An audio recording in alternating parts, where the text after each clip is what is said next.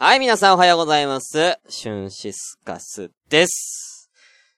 えー、とりあえず、うーん、そうだなとりあえずじゃあまあまあ、ここ、まあ、ここサクッとじゃあね、あの、オープニング行くためにちょっと短めのやつ行きましょうか。えー、短めのやつね。あのさ、あの皆様、知らない人も多いと思うんですけれども、まあ、会ったことある人は知ってる方もいると思うんですけど、僕はあの左利きなんですよ。ギッチョって言われる。あのもう本当に、あの字書くのとか、まあ、お箸持つのとか、まあ、基本的には、えー、全部左です。足も左利きで、えー、基本的には全部左なんですよ。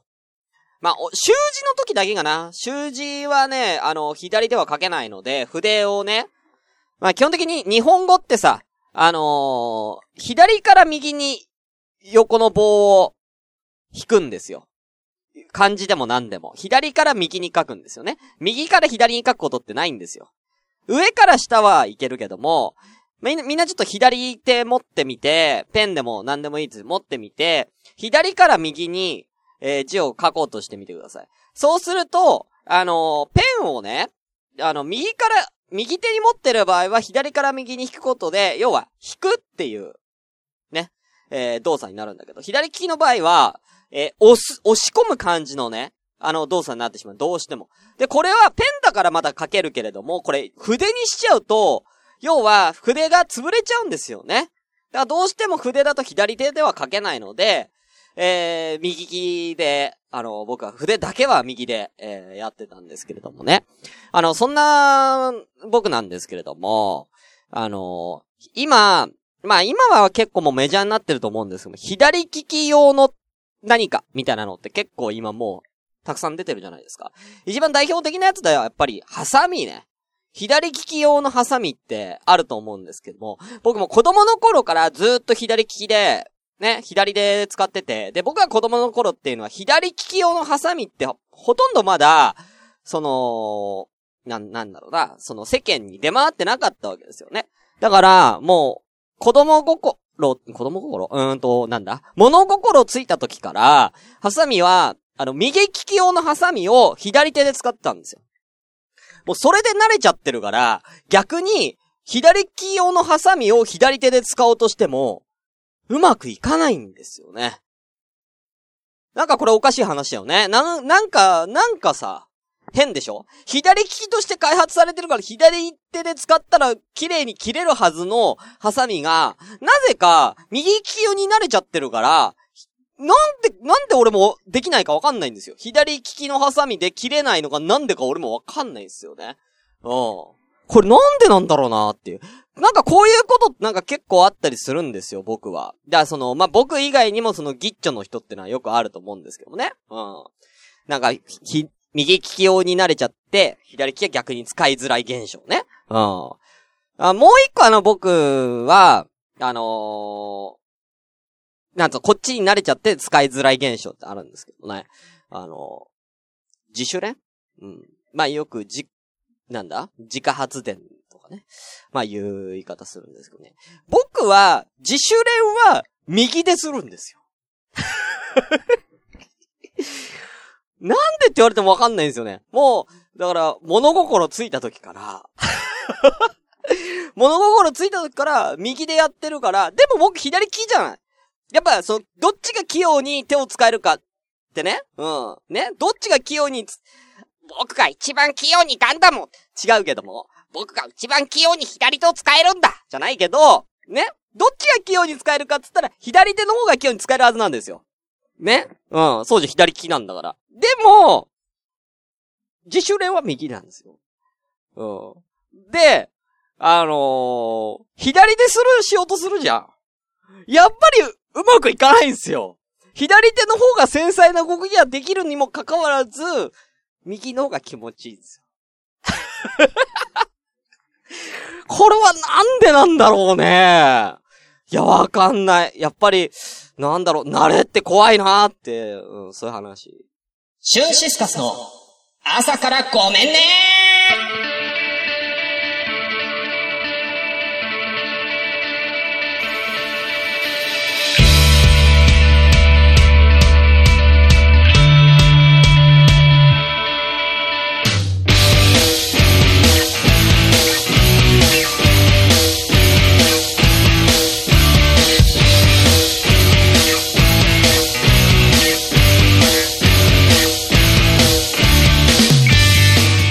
はい皆さんおはようございます。シュンシスカスです。朝からごめんね第73回です。この番組は私、シュンシスカスが朝から無編集で喋って少しでも面白い人になれたなという自己満足でお送りするインターネットラジオです。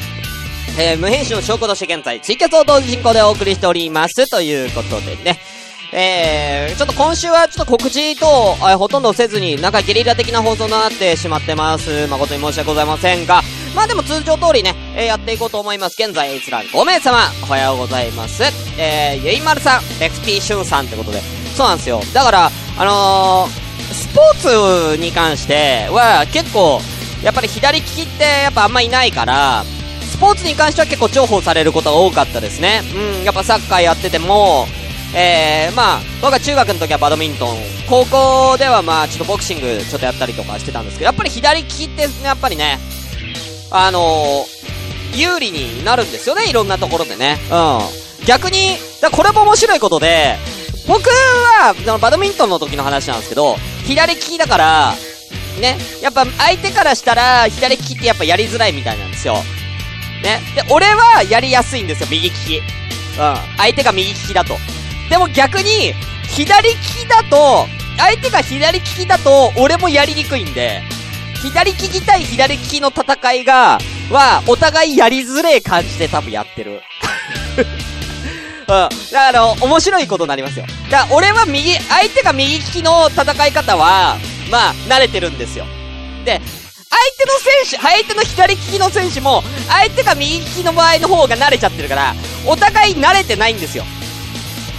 お互いに左利き同士だから、うわ、苦手だわと思って、ね、試合やるから、お互い、どこに、どこにシャトルを、あの、出せば、取りづらいかっていうの、お互いわかんないっていう、だから、めちゃめちゃ長期戦になります。お互い左利き同士の戦いは。要は、お互いの弱点だった苦手なとこが全然わかんないから、うん。すげえ様子見んの、お互い。ああ、だからめっちゃ時間だ。相手が左利きの時は覚悟しなきゃいけないなっていうね。はい。ありますね。あ、小田ピキさんお茶ありがとうございます。えー、あとね、夏美ちゃんまだいるかな？おはようございます。お久しぶりですね。はい。えー、かい、えー、そんな、あと誰だ？まあ、お名前ね、もし、えー、出していただければ、えー、こちらでね、は、えー、コメントしますんで、よかったら、お願いいたします。ということで、本日は2月の7日の木曜日、えー、10時53分です。腰の方はね、もうね、もうほぼほぼ、もう98%ぐらいはね、あの、もう治ったと言っていいんじゃないですか。だからちょっと来週ぐらいをめどに、あのー、ちょっとね、筋トレとかストレッチとかをちょっとやっていこうかなと思いますんでね。はい。ちょっとね、ま、マジで腰は鍛え直さないとやばいなと思ってるんでね。はい。あ、スカイジーさんおはようございます。はい。うん、なんで、まあまあ大丈夫かなっていう感じですね。はい。ねなんかね、またね、今週末にさ、そう、土曜日にぐらいにさ、まあ僕東京なんですけどもね、あのー、また寒気が、大寒気が来るみたいで土曜日とか雪降るかもしれないんでしょ？東京で。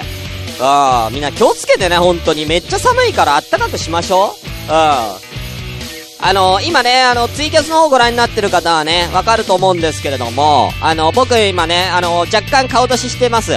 で、あの、僕今日ね、着てる服なんですけれども、これ、えー私が所属している団体、えー、WSUC、え西日本鈴木宇宙クラブの、え会長がですね、デザインした、パーカーを、えー届きましたんで、えーそれを着て今日は、えーやっておりますんでね。ね、ちゃんとね、僕はね、活動してるんですよ。西日本鈴木宇宙クラブの活動してるんですよ。ほんとね。うん。ね、みんなも、だから、ちょ、会長と会う機会があったらこれを着て俺は会長に会おうと思ってるんでね。うん。やっぱ幹部ですから。ええまあ、課長だけどね。うん はい。ということで、では早速やっていきましょう。それでは本日も、せーの、コメントステイ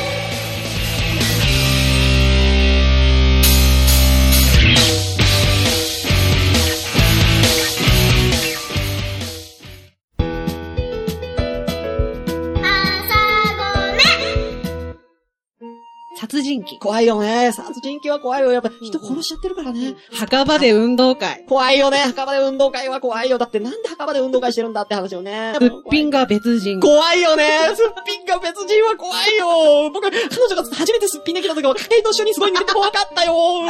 あれが来ないの？あれが、怖いよね。すごい怖い。恐怖にゲットラ一番怖いある毎週金曜日更新中怖かったよね。一回は高校生第2回、ご飯一武道会、和食部門。第3試合、途中経過発表。ということで、えー、あ、ごめんなさい。ということで、えー、こちら、ご配置武道会のコーナーでございます。こちらのコーナーは皆さんにツイッターのアンケート機能を使って、どのご飯が一番好きっていうのをですね、えー、一番決めようじゃないかっていうコーナーでございます。現在は、えー、和食部門、えー、第3試合、入っております。はい。えー、今ね、途中経過ですけれども、あ、えー、ちょっとわかんないんで、私、適当に押します。はい。あー、出てますね。現在20票いただいております。はい。えー、こちら、えー、肉じゃが、焼き鳥、焼きそば、牛丼の対決です。はい。20票ありがとうございます。えー、まだまだね、今週の、えー、火曜日までね、火曜日の朝までやってますんで、よかったら、えー、こちらみんなポチってね。現在途中経過。肉じゃが30%。焼き鳥35%。焼きそば20%。牛丼15%ということで、え、焼き鳥が一番だよ。これ、俺の中では意外だった。あの、いや、なんかさ、やっぱやっぱ牛丼が強いと思ってたんだよね。なんかみんな牛丼とか好きじゃん。いや、結構牛丼好きな人多いと思ってたな。牛丼が一番少ないんだね。焼きそばより牛丼の方が少ないのちょっと意外だったんですよね。はい、焼き鳥が現在1位。えー、2位が肉じゃが。えー、そして焼きそば、牛丼と、えー、なっております。まだね、これね、あの、差が覆ること全然ありますので、よろしければ皆さんこちらね、えー、アンケートポチってください。ハッシュタグ、ご飯、ひらがなくてご飯。1武道会は漢字ですね。ご飯1武道会でぜひ、ぜひ検索してみてください。ということで、以上、えー、ご飯1武道会途中結果発表でした。はい。ちょっと中トークいきますか。今日はあのーアダルティ川柳のコーナーとかもあるんですけどもな、ゲリラ的な放送なんで、まあ、そんなに多分アダルティ、お題だけ先に発表しようか。うん、ということで、行きましょう。うん、先にね、お題だけね。うん、お題発表だけちょっとしたいんでね。じゃあちょっと、タイトルコール。アダルティ川柳はい、ということでね、たい、えー、ま、ちょっとこちらだけね、先に説明します。えーアダルティ川柳のコーナーはですね、えー、皆様から、えー、ちょっと大人な川柳、五七五の川柳を考えていただこうという、そういうコーナーでございます。えー、今回の、えー、お題、こちらでございます。上の句が、ぷから始まる川柳。ということで、えー、今回は、パピプペポのプ、パピプペポのプでございます。えー、一応じゃあここに、テロップに書いておきますか。えー、ね。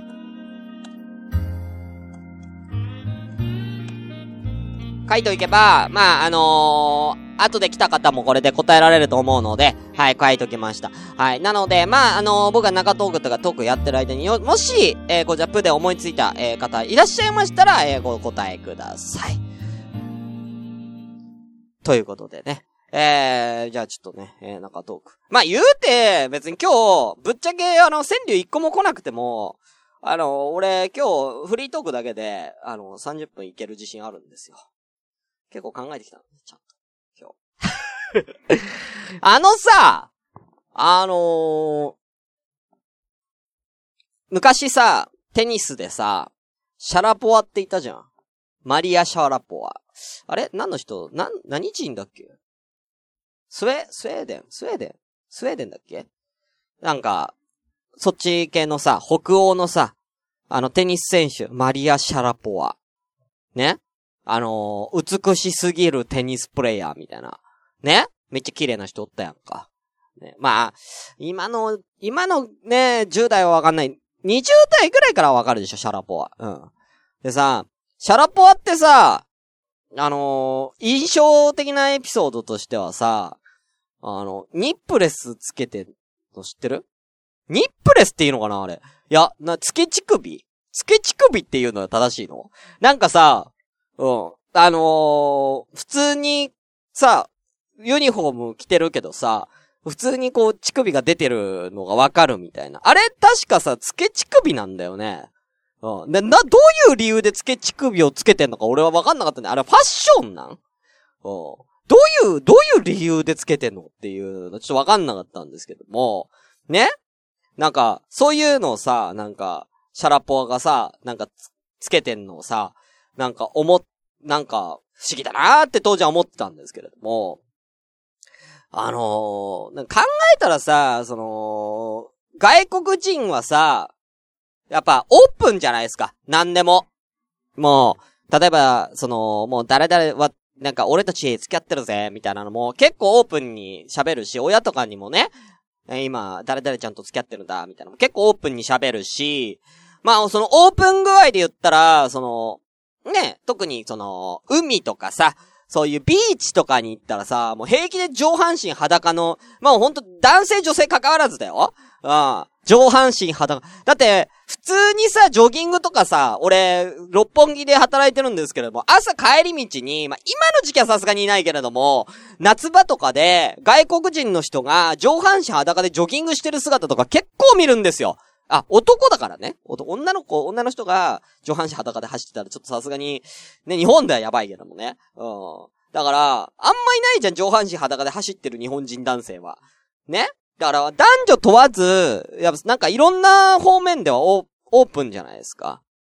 で、なんか、オープンにするからこそ、エロくないんじゃないかっていう風に、まあ思ってて。なんだろう。やっぱり、こう、想像力ってエロスだと思うんですよ。アダルティ川柳、これからね、今やるアダルティ川柳もそうじゃん。想像するからエロいわけだよ。ね？うん。だからそこを、ない。ね？その、隠語、隠語を連発してエロいでしょみたいなやつってセンスないし、ね？ね？チンコチンコチンコとかって言ってたって別にエロくないんですよ。ね？ねだチンコっていうぐらいだったら、なんだろう。うん。えー、チンコって、チンコっていうくらいだったら、うーんと、ま、えー、うんまだね、その、マグナムとか言った方がいいわけですよ。まあ、マグ、うん、今の、今のうちとやめようか。えー ち、今の例えやめようか。チンコっていうくらいだったら、うーん、エクスカリバーって言った。俺がセンスなかったわ、一番。俺がセンス、ごめん、俺が一番センスないわ。まあでもね、うん、そういう、なんか、隠してないから、エロくないっていう、ね。日本人っていうのはやっぱりこの恥じらいとかがあったりとかさ、やっぱ隠すことで、ね、エロが発達してきたと思うんですよ。ね？だから、よくあるじゃん、パンチラとかさ、ね？なんだろうな、浴衣なん、浴衣とかなんかもさ、あれは結構露出があるかっつったらそんなに露出はないわけだよ。だけど、やっぱこう見えるか見えないかライン、要は鎖骨がいいとか言うじゃん。ね？あれとかも、要は、マッパだったら、絶対鎖骨なんてみんな見てないと思うんですよね。うん。そこに鎖骨のエロスっていうのは感じられないと思うんです。だから外人の人たちっての鎖骨のエロさとかわかんないと思うんですよ。うん。だから、そういうとこで日本はどんどんエロが隠す、隠すということで、まあ、鎖国？うん。エロの鎖国をしてきたことで、エエロの鎖国をしてきたことって、どんどんエロが、みんなどんどんエロくなってきてしまった。だから、逆に、ねなんか、そんななんかエロ、エロ、エロいのダメだよねその不純異性こ、不純異性行為だよとかね、若い子がね、もうどんどんどんどんなんかさ、ね、本当だよね、大人になったら別にね、エロかろうがエロくなかろうが別にいいと思うんですけど、子供のうちからなんかこの、なんかエロに対しての興味本位がどうのとかっていうくらい、ね、エロが、がね、発達しちゃってるんだったら、逆にもうオープンにしちゃえばいいと思うんだよね。うん、オープンにして最初からもう全部見えてれば、そのエロに対しての欲求っていうのは、要は、欲求っていうのは見えないから欲求な、を感じるわけ。見たい。見たいじゃん。わかる？だけど、普段から見てるものに対して、欲求ってないと思うんですよね。うん。だからまあみんなマッパンならいいと思うんだよね。うん。だからあのー戻るけども、みんなニップレスつけたらいいと思うんだよ、女の子も。うん。シャラポワみたいに。うん。もうなんならもうブラの上からニップレスとかつけりゃいいと思うんだよね。うん。だからそうやって、なんかあのー乳首、み、み、乳首見えてるで、見えてますよみたいな、みんなが乳首見えてたら、男からしたら、もう乳首見たいって思わないんで、もう見えてんだもん。うん。形が見えちゃってるんだ。見えないから、中身が見たくなる。ね？うん。で、これは真理じゃないですか。うん。で、逆、逆の話で言うと、隠すことでエロが発達してる。今ね、こう日本はエロに対してはね、もう先進国です。大先進国。ね。もうエロすぎ、エロがもう行き過ぎちゃって、今逆にもう装飾系男子とかな、なっちゃってます。だからエロの、エロの経済が今停滞してる状態ですよね。うん。じゃあ逆に言ったら今発展国どこかって、まあ、史上最強のエロの今、えー、なんだ？発展途上国どこかって言ったら俺の中ではあの、インド。インド。うん。なんでかって言ったら、あの、インドって、インドかな？あの、サリーってあるじゃないですか。あのサリーだっけ？あの、向こうのさ、イスラム系のさ、女の人ってさ、まあ、これ宗教的な問題入ってくるんで、あれですけれども、あのー、男子、結婚する男性以外の人には確かあのー女の人って肌見せちゃいけないっていう文化でしたよね確かイスラムって。イスラム系だったかなまあちょっとあのね、あの宗教省こうよ。宗教的な思想は一回省いて、ねそれ以外で言ったら、やばくね？インド。わかる？インドやばくね？隠すことでエロを助長させる、エロが発展していくんだったら、サリーやばくね？わかる？だって、全部隠しちゃってんだよ、女の子。見えてるの、肌一個も見えてないのよ。一個も肌見えてないってことは、もう、めっちゃエロいよ。で、エロに対する、うーそう、欲求不満、インドやばいと思うんだよね。うん。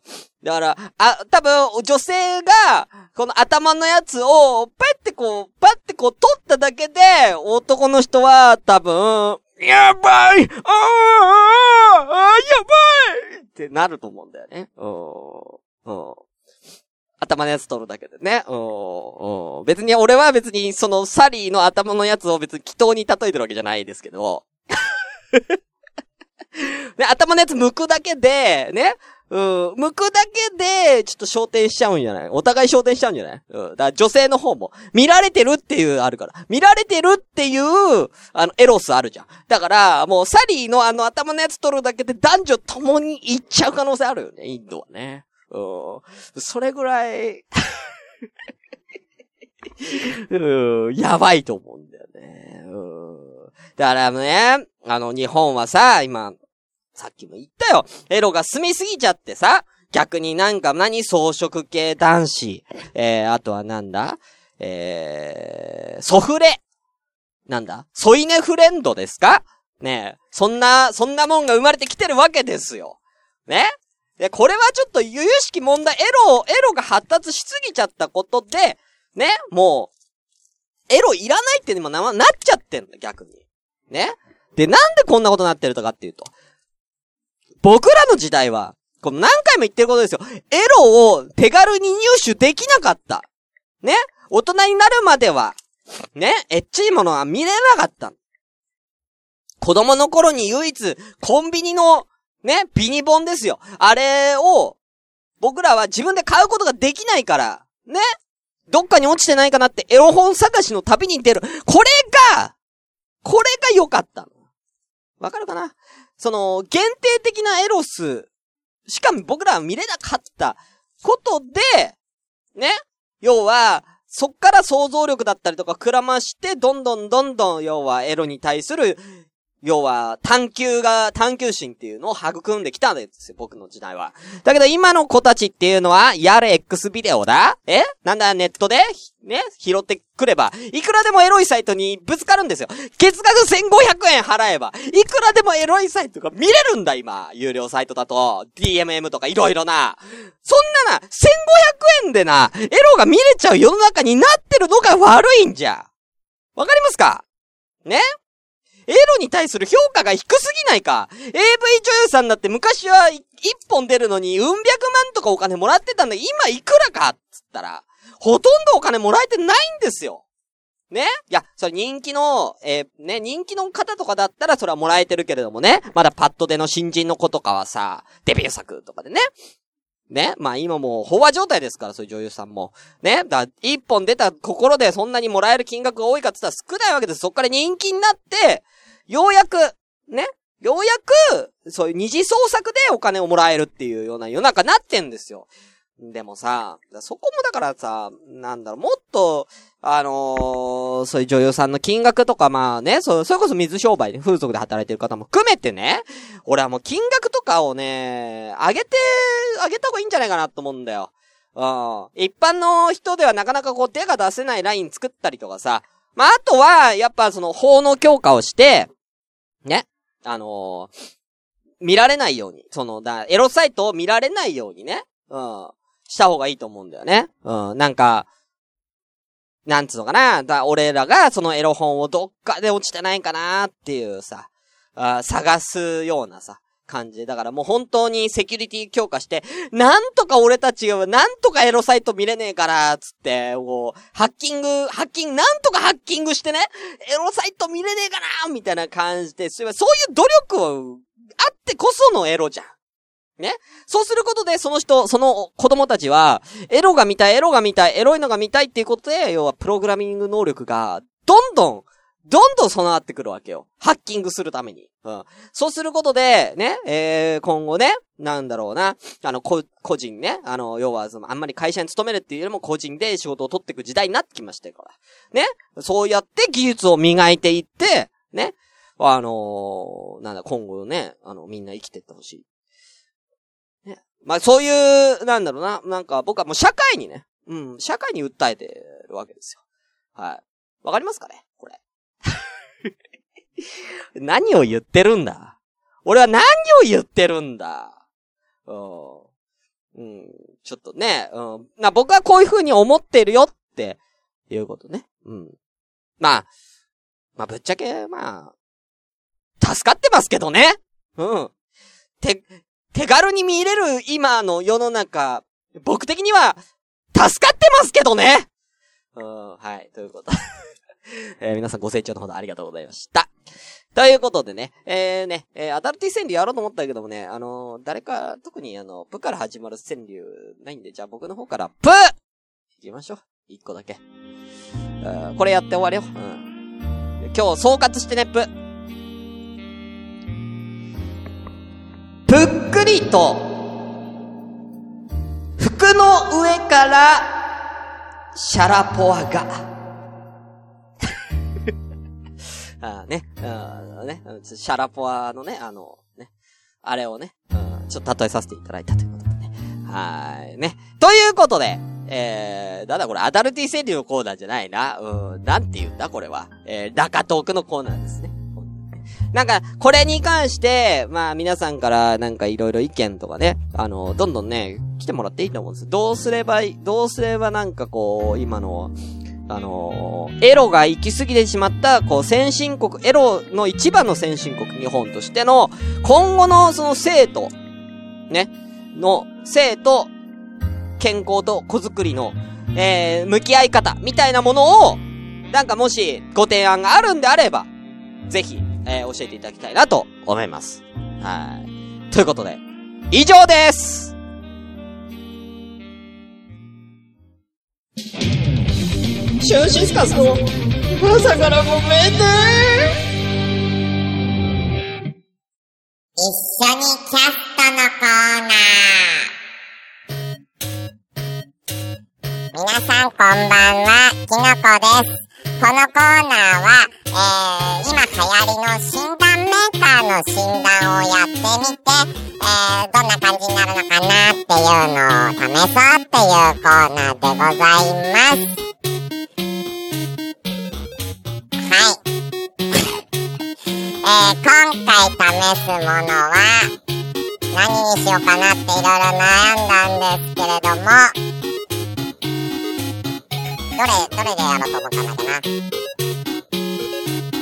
なんかたくさんあるから、どれか一個、診断メーカー。なんか面白いやつ。じゃあ、えー、あなたが欲しい10のもの。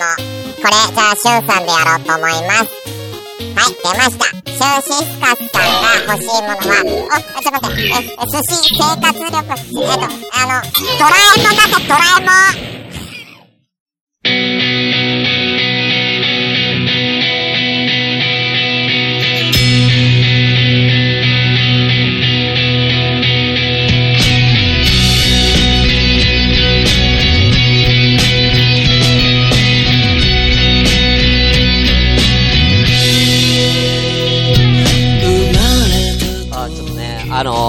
調べるのに時間かかって、本当はね、違うんだよ。違うものを、本当は診断メーカーやろうと思ったら出てこなくて、俺がやりたいやつ出てこなかったから、いいやと思ってね。うん。あ、ちなみに、あのー、僕が欲しいものを10個もう一回あげますけど、えー、お寿司、生活力、視力、丁寧な字、ゲーム、お父さん、ドラえもん、感動できる話、ファブリーズ、言葉、頭脳です。あの、一個言って。あの、お父さんが欲しいって、まだ死んでないから、うん一緒に、今、隣にいるんで、あの、今ここにお父さんって書いてあると、悲しくなる。悲しくなるやめてくれうん、いいよ、ゲームまあ、視力も僕目悪いからね。うん。生活力も欲しい。お寿司も食べたい。丁寧な字も欲しいよ。ね？ドラえもんも、いたら嬉しいし、感動できる話もね、まあ、僕笑い話しかできないですからね。うん、やっぱりね。面白い話はできるけど、感動話ってなかなかできないからね。うん、ファブリーズもまあ欲しいかな。うん。最近ね、あの、部屋干ししててね、やっぱり、ね、ちょっと生乾きの匂いとかも気になりますから、ファブリーズも欲しいし、言葉や頭脳、ね、まあ、言葉や頭脳は持ってるけど、まあ、欲しいよ。うん。ただ、おただね、お父さんはおるから。お父さんはおるから。お父さん欲しいはダメ。ダメだって。ということでね、はい。こちらつぶやかせていただきますんで。はい。まあ、こんな感じですね。はい。皆様からですね、あの、診断メーカーでキノコにですね、あの、これやってほしいなっていうのがあったらね、えーそちらもぜひ、えーお便り等で送ってきていただければと思います。えーお便りの方は、宛先、asakw、アンダーバー、comenne、アットマーク、ヤフー .co.jp、朝からアンダーバー、ごめんね、アットヤフー .co.jp です。ツイッターでも大丈夫です。ツイッター DM、えーこちらも、えー、アットマーク、朝からアンダーバー、ごめんね、という公式サイト、こちらの DM に送っていただいても構いません。ぜひよろしくお願いいたします。今日はね、めっちゃ喋ったね。本当にね。うん。まあ、こういう日があってもいいんじゃないかっていうね。うん。久々にちょっと30分、30分喋り倒しましたけどね。はい。皆さんどうでしたでしょうかね。まあ、ごめんね、下、もう、ちょっと下ネタばっかで本当申し訳ないんですけどね。だから結構真面目に言ってるからでもこれに関してはね。うん。ということで、えー、そろそろ終わりたいと思います。それでは皆さんこの辺で、お相手は、シュンシスカスでしたなんか、俺の横にね、使ってないね、割り箸がね、どんどん溜まってきて、これでなんかプラモデル作れんじゃねえかぐらい、なんか作ろうかな。どうでもいいわ。どうでもいい。